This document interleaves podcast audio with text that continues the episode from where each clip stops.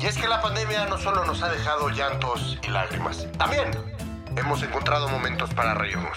Y en este episodio, Adina Chelminsky, quien es anfitriona de un programa de podcast llamada La Burra Arisca, nos contará sobre una experiencia bastante divertida que vivió con un invitado. Al principio de la pandemia conseguimos a uno guapísimo de la Casa de las Flores. Nos tomó muchísimo tiempo conseguir que viniera a grabar.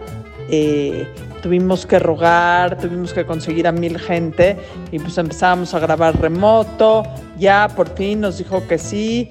Hicimos toda la entrevista, grabamos, quedó increíble y nos dimos cuenta que no se había grabado. Bitácoras de la pandemia. Un episodio nuevo cada miércoles.